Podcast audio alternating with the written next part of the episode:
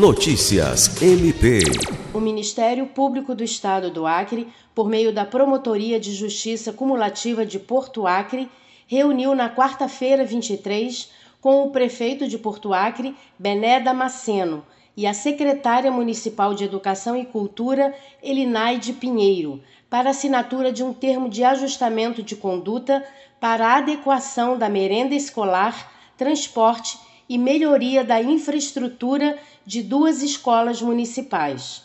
A reunião, conduzida pelo promotor de justiça Flávio Bussab, teve como objetivo dialogar e orientar o município à luz da Constituição Federal, do Estatuto da Criança e do Adolescente e da Lei de Diretrizes e Bases da Educação, acerca da importância do atendimento pleno das crianças e adolescentes da rede municipal.